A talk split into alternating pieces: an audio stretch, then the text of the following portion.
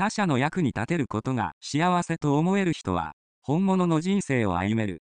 人は生まれながら、人の役に立ちたい、喜ぶことができるようになりたいとの心根を持って生まれていることを認識し、生まれ持った本能を活用してください。